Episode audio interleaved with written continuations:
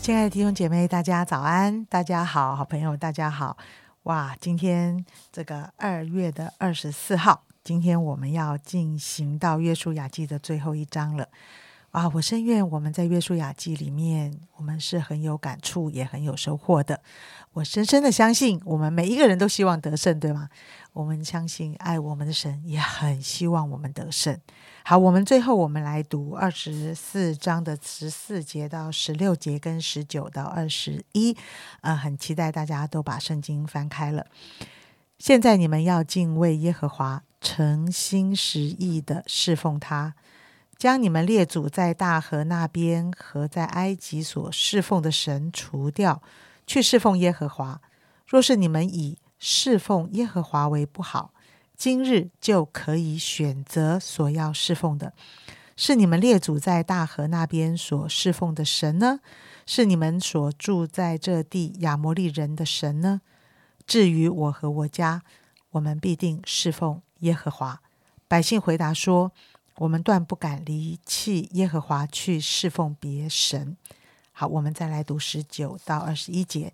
约书亚对百姓说：“你们不能侍奉耶和华，因为他是圣洁的神，是祭邪的神，必不赦免你们的过犯罪恶。你们要离弃耶和华去侍奉外邦神。耶和华在降福之后，必转而降祸于你们，把你们灭绝。”百姓回答约书亚说：“不然，我们定要侍奉耶和华。”好，今天是呃约书亚记的最后一章了哈。那仍然延续着昨天约书亚对百姓的劝勉。呃，在今天一开始的时候，大家可以看一下呃约书亚记的二十四章哈。那他从呃以色列的祖先哈，从呃亚伯拉罕他的父亲开始说起。讲到神如何把啊他们这一个人，把这一个人哈，呃，从加勒底的乌尔带出来，从一个人到一个家庭，到一个家族，最后到一个民族，在他们的历史中，啊，怎么带领他们，在他们的家庭生活，在他们个人的经历，在他们迦南地面对呃这个奴隶的过程，怎么把他们从埃及的手中救出来，怎么让埃及的追兵能够在红海断绝？怎么在旷野引导他们？怎么在他们进迦南的过程中，面对很多挑战的时候，面对很多敌人的时候，率领他们得胜？所以他们经历了许多，直到今天。所以约书亚要以色列百姓做出选择。他告诉百姓，这个历史的目的是要让他们明白正确的选择是什么。当然是侍奉耶和华。那约书亚自己，他也提到，做出这个选择不是一件啊容易的事情。我们常常是容易三心二意的。那在今天的这段圣经中，有一句约书亚生平最有名的一句话，很多人的家里、客厅里都有。至于我和我家，我们必定侍奉耶和华。我想这句话并不是约书亚呃到了二十四章啊他才做的决定。因为他的人生已经走到呃尽头，走到末了。我相信，呃，在过去，耶稣亚就常常做出这样的决定。至于我和我家，我们必定侍奉耶和华。他今天在这个场合，只是再一次重新陈述这件事情而已。因此，我相信这一个选择不是一次性的，不是一次性的，而是终其一生的选择。耶稣亚让我们看见，他到他人生的最末了。他都没有放弃，只要他还有一口气，只要他还活着，不管他的生命剩一天、一个礼拜、一个月、一年，直到他生命的尽头，他仍然会坚持。至于我和我家，我们必定侍奉耶和华。所以弟兄姐妹，真的，不管你现在在人生的哪一个阶段，啊，这样的一个心智跟抉择，应该都是适用，而且都跟随我们。好，当约书亚鼓励百姓做出选择的时候呢，看起来百姓是非常激动、非常热忱的说：“哦，我们要侍奉耶和华。”各位，一般而言，如果我们挑战一些人做出我们所期待的回应，而他们确实回应了，那那我们应该很高兴啊！我们应该鼓励他们，太棒了，你们做了对的选择，加油！还是我们应该是这样的回应嘛？哈。但是非常奇妙的是，在第十九节的经文里，告诉我们约书亚的话，似乎在这个时候浇了他们一盆冷水。他说：“你们不能侍奉耶和华，因为他是圣洁的神，祭邪的神。如果百姓不能侍奉神，那为什么约书亚之前要鼓励他们做出侍奉神的抉择呢？真是矛盾啊！你你你到底希望我们侍奉神，还是我们不要侍奉神？约书亚，请你讲清楚。我想今天这段圣经，呃，让我体会到一件事情：其实每一天，我们是在做一个我自己做不到的选择。虽然说这是我做不到的，但是我仍然要做出这个选择。弟兄姐妹，你知道，在生活里面，我们常常啊，常常面对选择，对不对？好，呃，如果你去做出一个超过你能力的选择，讲的直白一点，这是一件很蠢的事。哎，如果你去买了一栋豪宅，买了一辆名车，是超过你的经济能力的，是负担不起的，搞到搞到最后，你会自己负债累累，然后你的财产也被拍卖，这是非常不明智的。好，或者说从小到大在读书的过程，你知道你不是这个数学、物理这方面的专长，哈，你不是理工专长的，你可能是音乐、艺术，可能是什么？OK，那你不能说哇，台积电赚很多钱呐，好啊，那我要去读呃资讯工程，我要去读电机工程，我要去读物理，要读什么？搞到自己成绩不及格被退学，你觉得这个选择明智吗？当然不明智。但是侍奉神这个选择。却和我们生活中其他的选择不一样。我们永远没有办法说“我有能力侍奉神”。事实上，我们就是没有能力。而这个世界上没有一个人可以说他有能力侍奉神。但是很吊诡的是，侍奉神却是我们生命中最重要也最正确的选择。所以说，我们是在做一个我自己做不到的选择。也就是说，这个选择不是基于我的能力，也不是照着我的本相、我的才干，或者我的决心。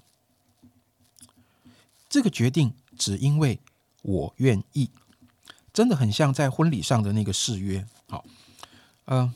我在这里就不要重述了哈，大家参加婚礼，你都会听过那样的誓约啊，无论疾病或健康，无论贫穷或富贵，无论啊，你也可以加，无论是肥胖或是苗条啊，无论是什么，无论是什么啊，我都不会呃，这个这个，我会永远在你身边，在在在照顾你、安慰你、保护你。呃，弟兄姐妹，你知道，真的，我觉得这个抉择很像婚礼的抉择。但是当我们在说的时候，我哪里有能力一生一世？爱我的配偶，我绝对不会犯错，绝对不会说错话，我绝对不会失败，我绝对不会让他感觉到孤单，我绝对不会让他伤心。好，呃，我不会，绝对不会。谁做得到啊？其实婚礼中的誓誓词，我觉得在生活中也是常常做不到的。所以在宣誓的时候，我们说的是什么？我愿意，不是我保证。我保证是空话，我愿意是真话。今天当你读完圣经的时候，想象一下你自己站在事件这个地方，亲耳听见约书亚当年所说的话，你会做出什么选择呢？你会不会因为发现，哇，侍奉神真是一个不容易的事啊！我的能力、我的本相、我的恩赐才干。根本就不足以支持我做出这个选择啊，所以我会放弃吗？还是你会明明知道自己不能，但是仍然要选择说我要侍奉耶和华？我想这是在约书亚记二十四章一开始提到以色列历史啊这么长的篇幅哈，这是一个很重要的关键。为什么？因为过去这几百年的历史显明了一件事情，不是亚伯拉罕很厉害。不是以撒很伟大，不是雅各很有决心，不是约瑟啊，这个这个很敬畏神，啊，不只是摩西很谦卑很忠心啊，不只是约和约书亚很有能力带兵打仗是很棒的领袖，不是，是神不断的在他所拣选的百姓中做事。以色列的历史不断的显明了这群百姓不能，但是上帝仍然在这群不能的百姓中彰显他的大能，然后鼓励他们：你愿意做出侍奉神的选择吗？我想这是今天我们也面对相同的事情。嗯，真的，我有时候想到我自己，常常说：“主，我愿意侍奉你，但是我的手却侍奉这个世界。”也有这种状况，对不对？啊，好像我听，我记得保罗也说过：“你你要成为神的奴仆，还是要成为这世界的奴仆？你只有二选一的份，你一定是个奴仆。你不是侍奉这个世界，你就是侍奉神。”呃，我相信我们都在侍奉这个世界。呃，不论我们为帮别人打工，我们有老板，我们有小祖宗，我们的孩子，我们整天的搞他，我们还有哇，我侍奉我的父母，这是应该的，是孝顺的。我们要侍奉的东西好多，嗯，只是选择侍奉的对象。我们选择我这个很重要诶，就是如果你选择了一个好老板，你选择哇，你你有时候侍奉哇，你的父母父母好体贴你，哇，你的孩子好乖哇，你是不是觉得这个侍奉就容易很多啊？我不知道，其实我们吃了饭有了力量，我们本来就是要去做，我们本来就是要侍奉，只是你侍奉谁。这件事情是一件非常非常重要的事情。嗯，约书亚记已经到最后一章了。呃，我好喜欢这一句话，永远记得约书亚这句话，在他的人生经历了一切的辛苦，带兵打仗啊，坚持得地为业，真不是一个普通的人能做到的啊。但是我记得严正长今天分享，不在乎我的能力，不在乎我的决心。只在乎我真是有一个愿意，我要跟神说主，我愿意。今天你帮助把我放在任何的一个角色里面，我都要为你征战，我都要让你的得胜在我的生命跟我的生活里。我们一起祷告，亲爱的主，我也要啊，在这段圣经里面回应你，主耶稣。至于我和我家，我们必定要来侍奉你。不因为是不是生活很辛苦，不因为是不是有突然来的让我不知所措的一些很不好的事，就或者是我心情不好，或者是我的环境不顺利，或者是孩子不听话，或者是我的父母生病，主啊，我都会遇见这一切，甚至有一天我也会生病，也会面临生命的终结。但是如果我在任何一个时刻说主耶稣啊，至于我和我家，我们必定来侍奉你。主，我知道这是一个最聪明的选择，因为当我选择侍奉你，你常常说一样好处都不缺乏。主耶稣，因此我求主，让弟兄姐妹也让我自己坚持跟随你，常常对你说：主啊，我愿意。谢谢主。听我们同心合一祷告，奉耶稣基督的圣名，阿门。